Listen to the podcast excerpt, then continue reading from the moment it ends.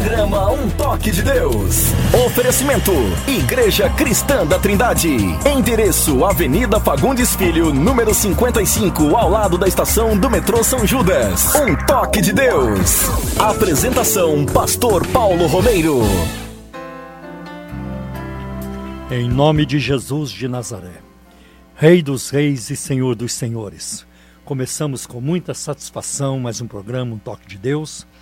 Hoje estamos ao vivo aqui na Rádio Adore e é uma alegria muito grande, é um privilégio poder é, vir aqui é, e através dessa emissora a transmitir a palavra de Deus é, a todos vocês, queridos ouvintes, nossos irmãos e amigos do programa Um Toque de Deus.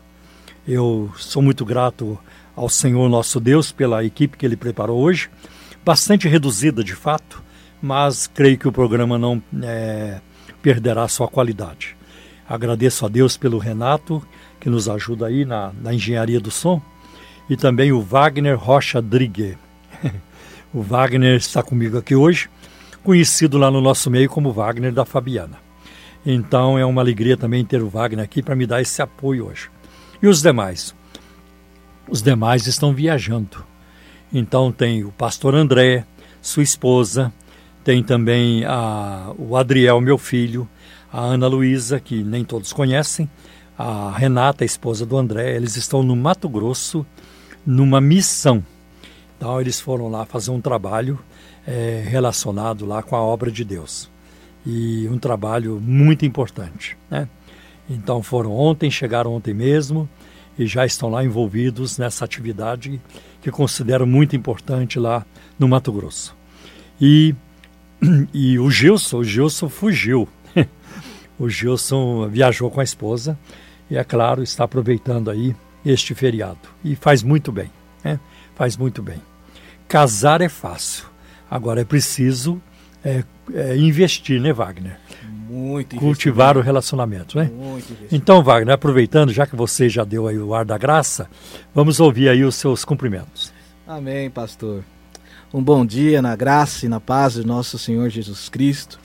Muito feliz novamente por esta manhã ao qual o Senhor nos preparou para estarmos aqui reunidos para falar das coisas de Deus.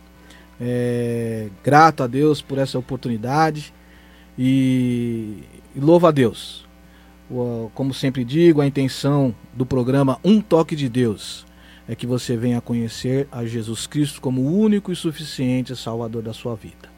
Aproveitando o ensejo, pastor, quero aqui mandar um beijo para minha amada esposa Fabiana, para minhas filhas Giovana, Ana Luísa.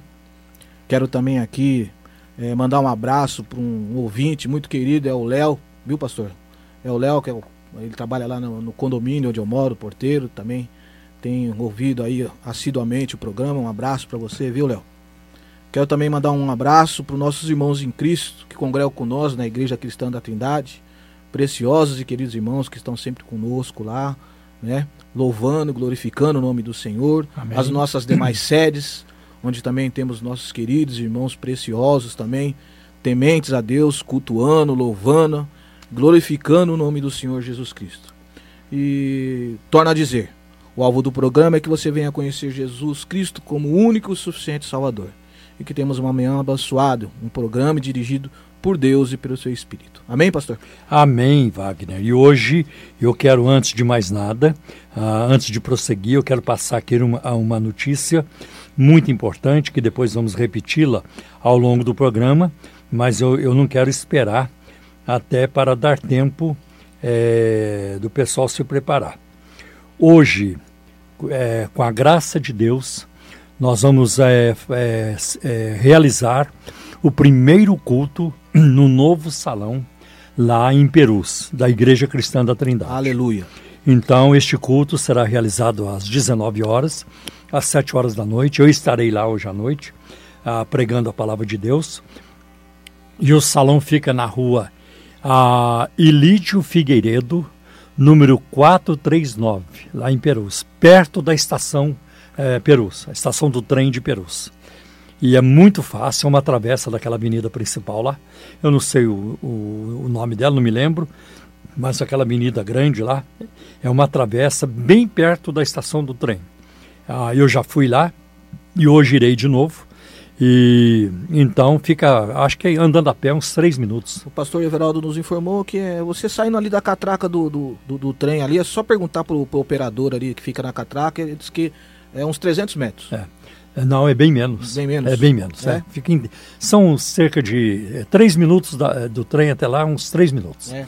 Então é a rua Ilídio Figueiredo, número 439, hoje à noite. Uma festa lá em, em Perus, nosso primeiro culto, num salão zero quilômetro, né? um salão novo. Nós vamos inaugurar uh, o salão também, porque é um espaço muito, muito bom, porque é novo e, e vai ser muito bom, vai que ser uma grande festa. Então, se você tem disponibilidade, será um prazer vê-lo, vê-lo ou vê-los lá conosco nesta noite para o nosso primeiro culto, num, agora num novo local e estamos muito felizes Louvado com isso. Né? Então, um abraço aí para o pastor Everaldo, para o, o nosso irmão Azenilton e outros é, que estão lá é, preparando para esta festa de hoje à noite. Né? Glórias a Deus. Bem, e como vocês sabem, o alvo principal do programa Um Toque de Deus é sempre de apresentar a Jesus Cristo como único Senhor e Salvador. Durante o programa, se você tiver uma pergunta sobre a Bíblia, sobre a vida cristã, sobre o cristianismo, religiões em gerais, sobre crenças, crendices, questões relacionadas à fé, é, ligue para nós no nosso WhatsApp, eu vou passar daqui a pouco, e na medida do possível responderemos suas perguntas. E antes do programa terminar, ah, nós vamos separar um tempo para a oração, para um momento de intercessão. Queremos orar por você, se você está carregando um fardo muito pesado, está sendo tentado, se você está passando por uma necessidade, uma luta, vamos orar e o Senhor vai responder é, em nome do Senhor Jesus. Então, o nosso tele, o, o WhatsApp para você entrar em contato com o programa é 97402 1961. É, repetindo, 97402 1961. E agora nós vamos ouvir então a palavra de Deus, que certamente alimentará nossas almas, né? E também ela prosperará naquilo que ela for enviada para salvar, para curar, para fazer, para edificar, para consolar e para exortar também. Glória então que Deus abençoe agora a, ao, ao ouvirmos a sua palavra em nome de Jesus. No programa Um Toque de Deus, Momento da Palavra, com o pastor Paulo Romeiro. Momento da Palavra. Então eu quero é, hoje olhar com vocês para um carnaval que aconteceu na Bíblia. E nós vamos então é, abrir as nossas Bíblias no livro do profeta Daniel, livro de Daniel, no capítulo 5. Certa vez, o rei Belsazar deu um grande banquete para mil dos seus nobres, e com eles bebeu muito vinho.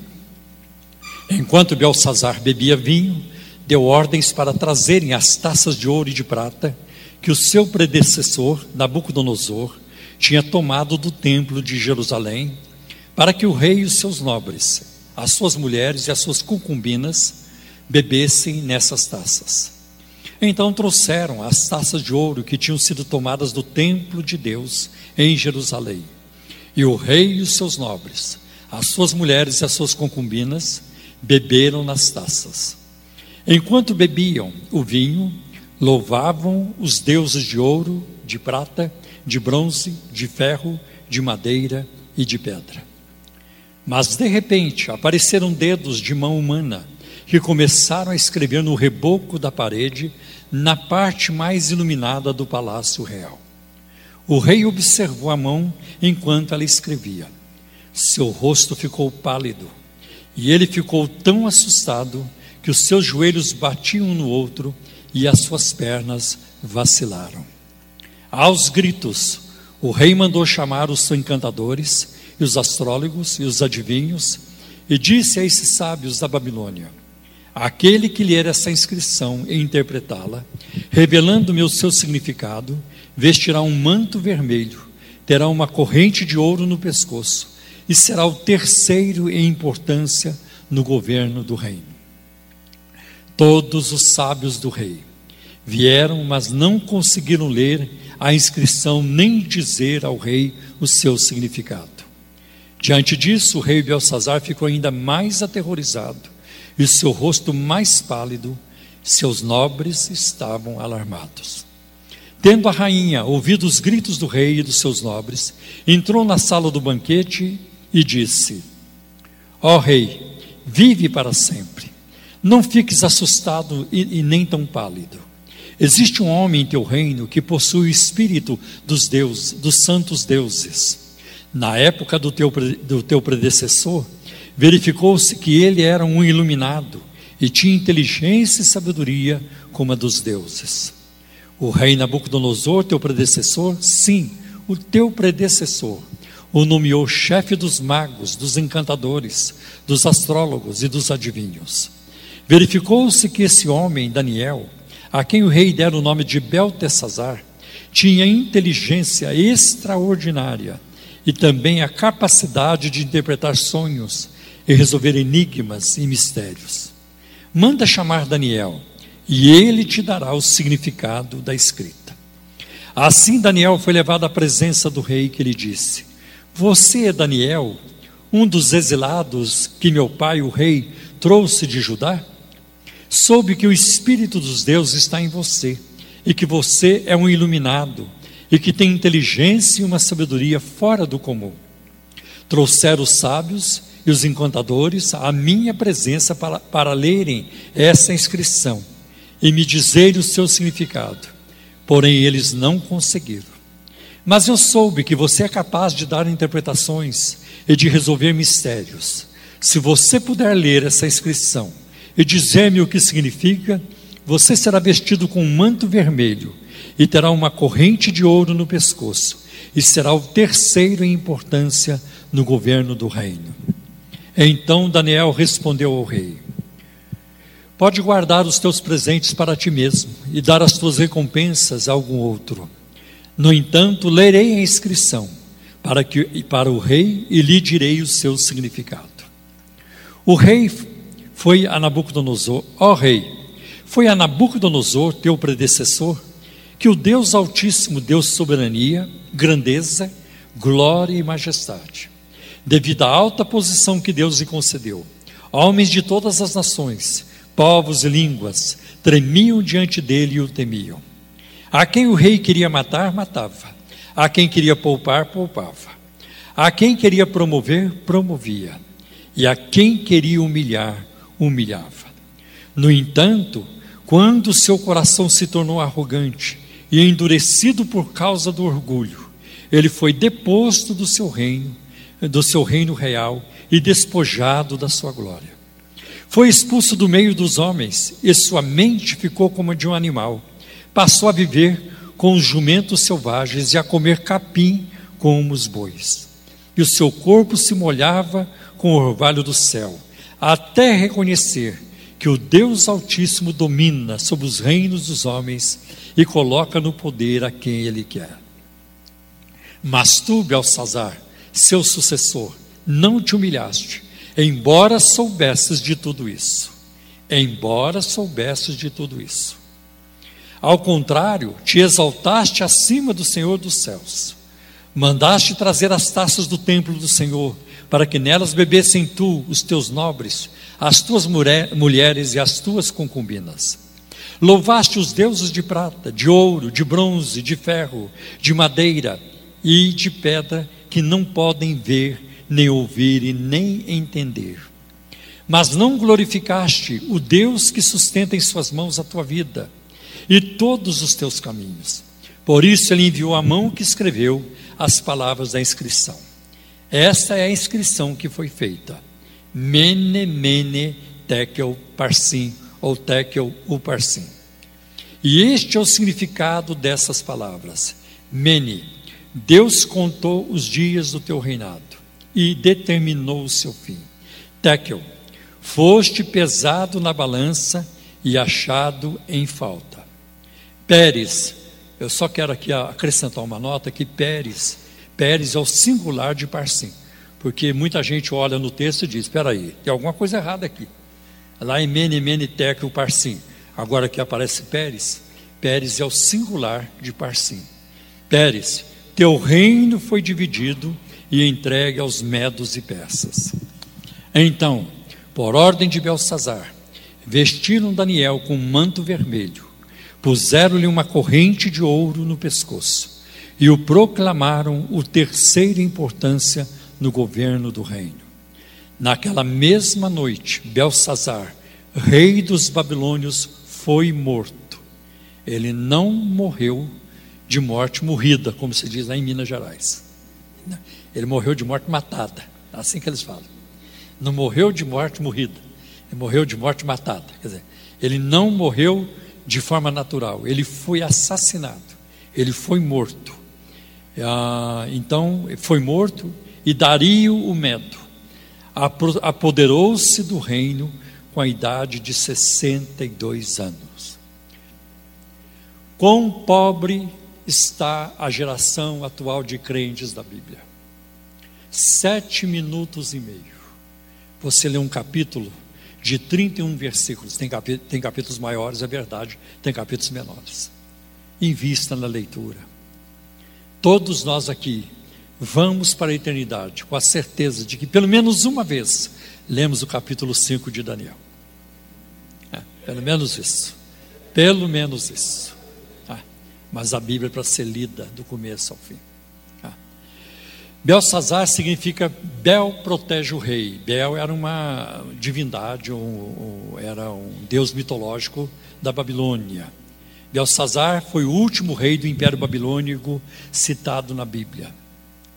Este nome aparece somente em Daniel no capítulo 5, onde ah, é descrita a sua morte. Até recentemente ainda não havia, ah, ah, desculpa, até recentemente havia um certo ceticismo quanto à historicidade de Daniel capítulo 5, pois não havia nenhuma prova escrita ah, extra-bíblica que comprovasse a existência de um rei da Babilônia chamado Belsazar. Nos documentos remanescentes, o último rei é Nabonido, que não é mencionado na Bíblia. Entretanto, já é amplamente aceito que Belsazar era filho e corregente de Nabonido. Aparentemente, Nabonido nunca concedeu uma autoridade total uh, sobre o império a Belsazar, embora tenha se retirado para um palácio remoto e deixado seu filho uh, no governo na Babilônia na capital do império. O que nós acabamos de ler, podemos chamar que foi o carnaval de Belsazar. Ele reuniu mil dos seus nobres, ele reuniu a nobreza da Babilônia para esta festa. E ele e Deus nessa festa tratou com ele, como nós já lemos. E eu espero que Deus trate conosco hoje também, através dessa mensagem. Quando o, a festa começa, nós vamos ver os pecados de Belsazar. Primeiro, ele se embriagou.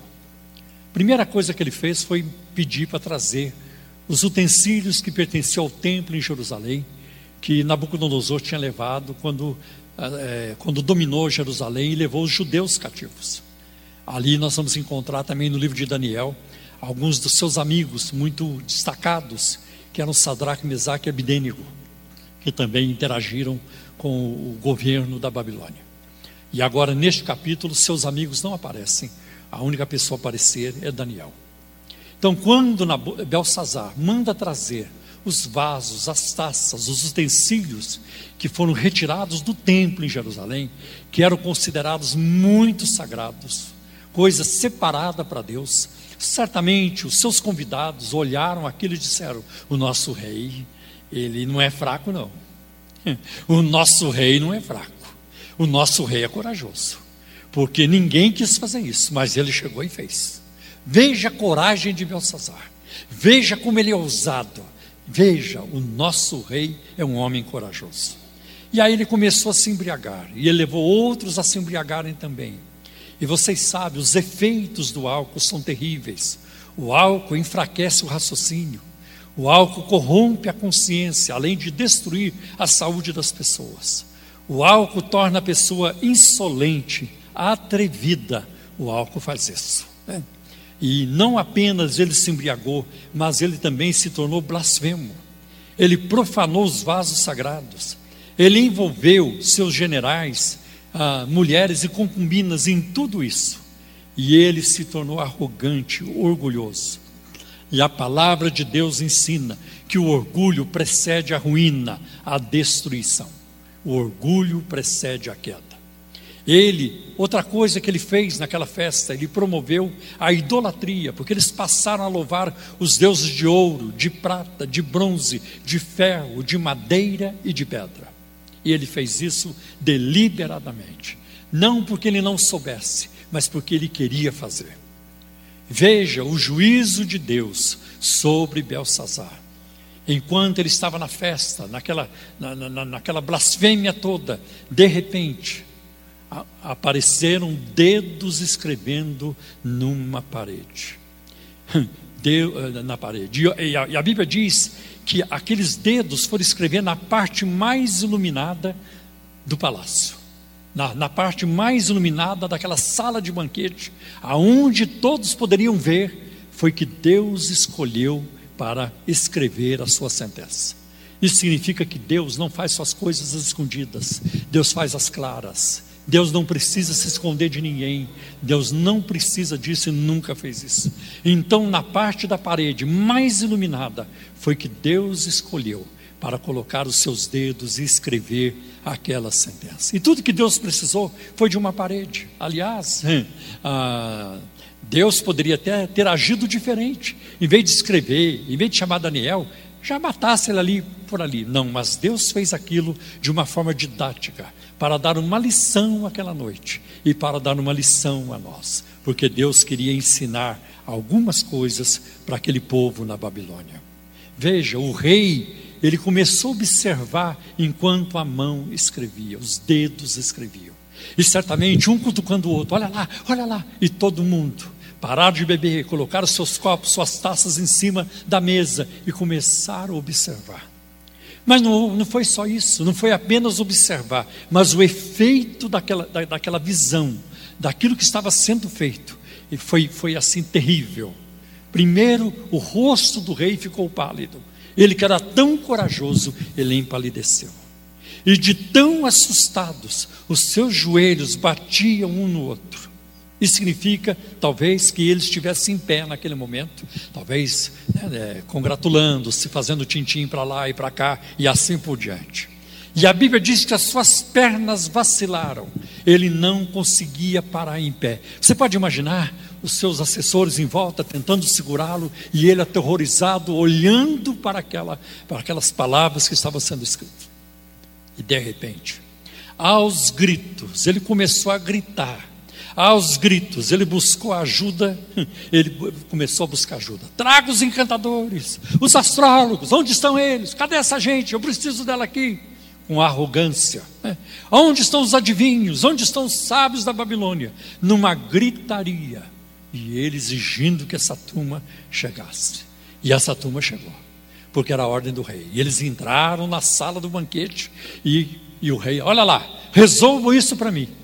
Eles não conseguiam nem ler, nem ler a inscrição eles conseguiam, nem dizer o que estava escrito eles não conseguiam. Deus escreveu de uma forma que só Ele poderia revelar. Só Ele poderia revelar. E aí nós vamos ver que ele buscou uma ajuda inútil. A ajuda que Belsazar buscou foi uma ajuda vã, uma ajuda inútil. Porque pessoas sem Deus não podem ajudar. Pessoas que não têm a graça de Deus, a palavra de Deus, não vão poder te ajudar. Como é bom ouvir uma palavra de um irmão, de uma irmã cheia do Espírito Santo de alguém que transmite paz, equilíbrio, maturidade espiritual. Como é bom ouvir uma pessoa assim. Mas as pessoas que não têm a palavra de Deus, elas não vão poder te ajudar. E qualquer coisa fora de Jesus Cristo será uma ajuda inútil. Não adianta correr atrás de santos, não adianta correr atrás de superstições, não adianta correr atrás de Allan Kardec, de Buda, não adianta correr atrás de Maomé, não adianta correr atrás de qualquer líder, nem de religiões. Só Jesus Cristo pode ajudar, só Jesus Cristo pode fazer isso. E ele faz uma recompensa. Olha, gente, eu dou uma grande recompensa. Eu vou vestir essa pessoa com manto vermelho. Eu vou colocar uma corrente de ouro no seu pescoço. Isso aí até que é, é por enquanto é bijuteria, vamos dizer assim. Né? A, a outra promessa, sim, essa seria maior. E essa pessoa que resolver esse assunto para mim vai se tornar a terceira pessoa no reino. Por que terceira? Porque Namonito, seu pai, era o primeiro, ainda estava vivo. Ele a segunda e a pessoa que resolvesse seria a terceira pessoa em poder. Ah, e ninguém conseguia resolver. Perder uma loteria, é, sei lá, acumulada, muito acumulada e assim por diante, não tem como, é, não tem como calcular isso. Ninguém. O rei ficou mais aterrorizado ainda, mais pálido ainda. E outra, os seus nobres ficaram alarmados.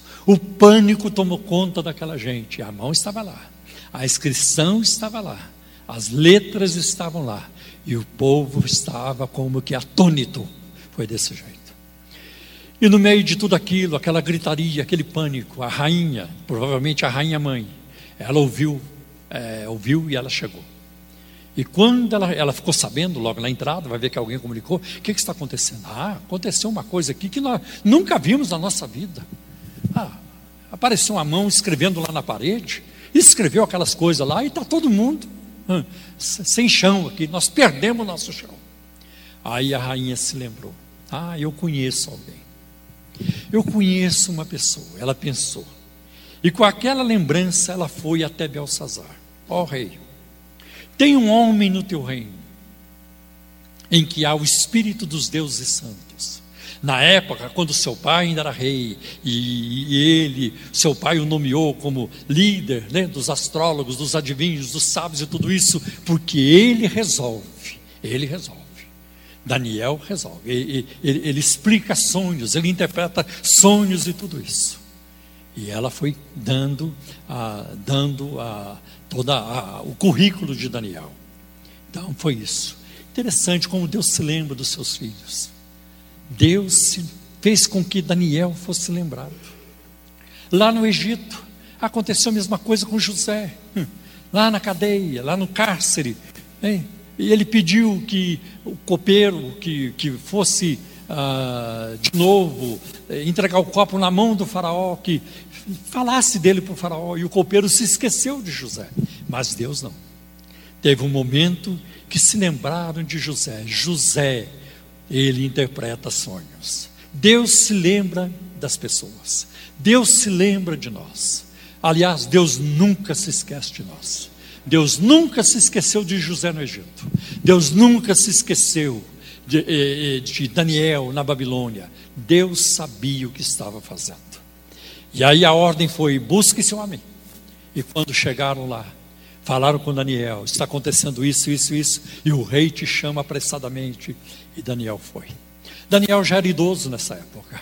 E eu imagino este homem né, com uma roupa longa, uma barba longa, cabelos brancos, uma barba branca, entrando no palácio, entrando no banquete. E ele entrando, e todos os olhares se voltando para ele. E quando ele entra, e ele vê a inscrição, e pode ser que ele tenha pensado: o meu Deus passou por aqui. O meu Deus esteve aqui. É. E ele foi em frente. Aí o rei começa a falar com ele: Está vendo? Eu chamei você para você resolver isso para nós. Então a rainha mencionou o seu passado de, de qualidades e tudo isso. Né? Outra coisa, quando Daniel confronta Belsazar, ele mostra para, para Belsazar que ele havia se esquecido do juízo de Deus sobre Nabucodonosor.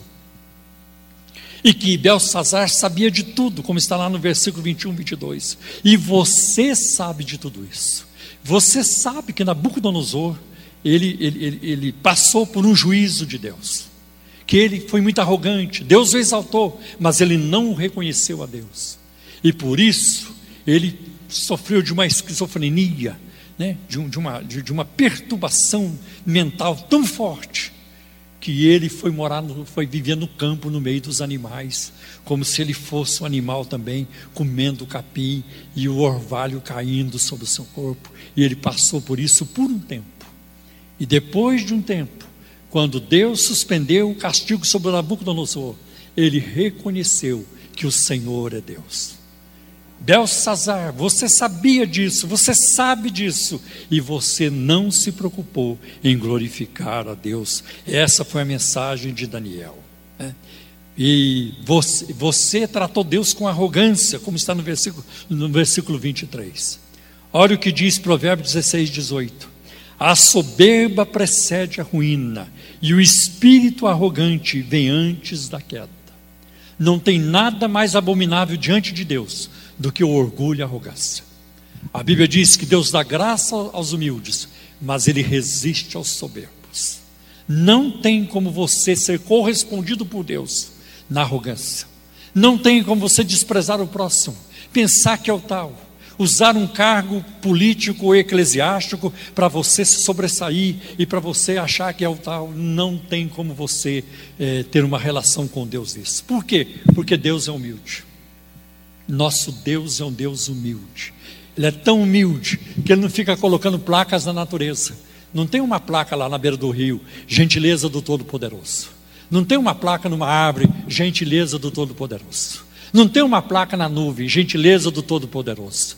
Deus é um Deus abscônditos, Ele é um Deus invisível, mas Ele é real. Nossos olhos não veem, não contemplam, mas nós sabemos da realidade da sua existência. Glória a Deus. A Bíblia diz em Gálatas 6, versículos 7 e 8: Não se deixe enganar, de Deus não se zomba, pois o que o homem semear, isso também colherá. Quem semeia para a sua carne, da carne colherá destruição. Mas quem semeia para o espírito, do espírito colherá vida eterna. Se você investe só na carne, Lembre-se que a carne vai apodrecer. A carne vai apodrecer. Tanto que a palavra cadáver vem do latim e significa carne dada aos vermes. Nossos corpos são isso. Lutero uma vez disse isso: Eu sou um saco de vermes. Nós somos. Os vermes já estão dentro de nós, esperando o momento de começar a se deliciar com aquilo que nós somos para eles.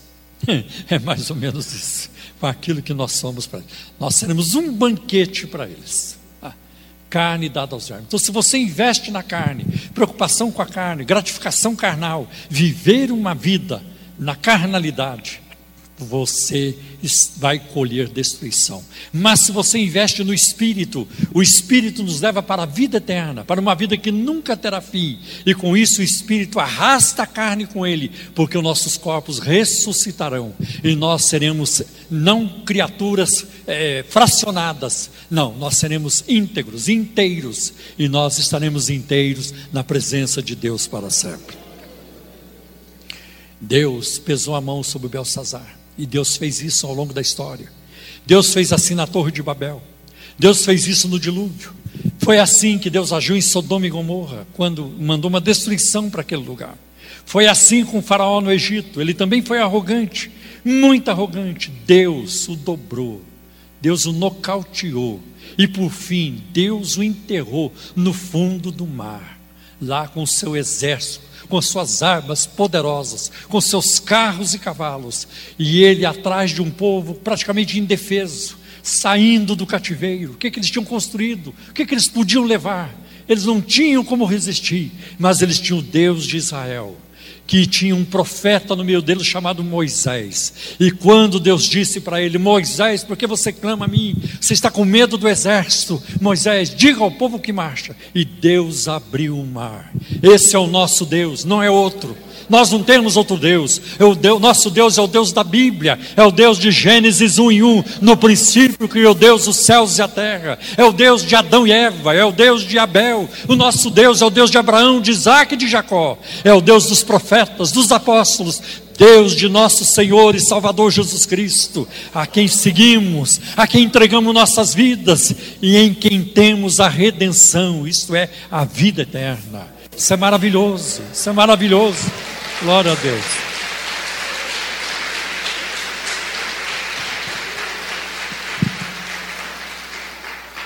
Foi assim com Herodes, comido de bichos, em Atos capítulo 12. E não existe estupidez maior do que lutar contra Deus. Não existe burrice maior do que lutar contra Deus. Do que dizer não quero. Eu, isso aí eu deixo passar. Não quero saber. Não, existe burrice maior. As pessoas podem dizer isso hoje e rir. As pessoas podem dizer isso hoje e continuar o curso da sua vida. Ah, mas um dia, no encontro, e o encontro haverá, e não tem como fugir. Aí as coisas vão mudar. Então, se você acha que não precisa de Deus hoje, um dia você vai precisar. E eu espero que esse dia não tenha passado do limite, não seja tarde demais. Como Deus informou o julgamento? Deus informou o julgamento a Belsazar com os, de, os seus dedos escrevendo na parede. Veja o terrível significado das palavras. Esta, versículo 25, e esta é a inscrição que foi feita: Mene, mene, ter, tekel, parsim. E este é o significado dessas palavras, versículo 26. Mene, Deus contou os dias do seu reinado e determinou o seu fim. Talvez essa aqui tenha sido a, a palavra mais a palavra mais dura uh, escrita na parede. Deus já deu a sentença. E agora não cabe mais orar. Não adianta pedir. Não adianta. Deus, é, Deus já deu a sentença. Aliás, uma coisa que a gente vai ver é que, na, é que Belsazar nunca demonstrou arrependimento. Você não vê esse homem, olha, de fato, está tudo errado. Se Deus me der mais uma chance. Não, não há essa postura diante é, relacionada a Belsazar. Ah. Pesado foste na balança e foste achado em falta. Essa era a opinião de Deus sobre ele. Porque a opinião dos generais, dos nobres, das mulheres e concubinas é: nossa, que homem poderoso, que homem tremendo. Olha, como é bom fazer parte do seu círculo de amigos. Como é bom ser favorito de Belsazar. Né? Como é bom, que homem tremendo.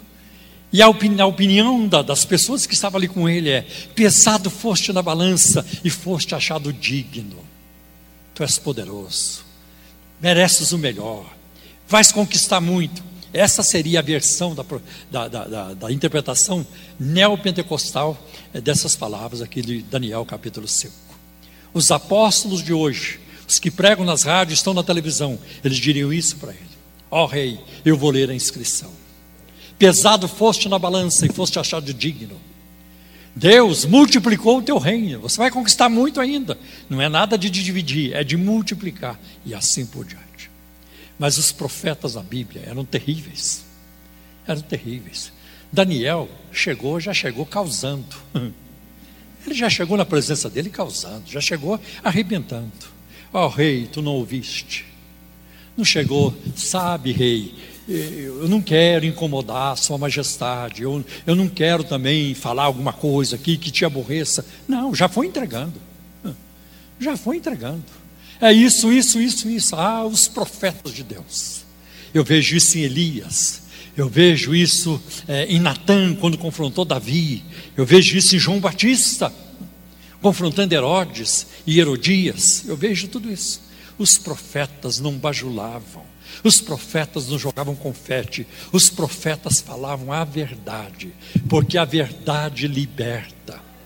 E é isso que nós precisamos ouvir que a nossa igreja seja uma igreja profética nesse é, quesito, que ela seja isso.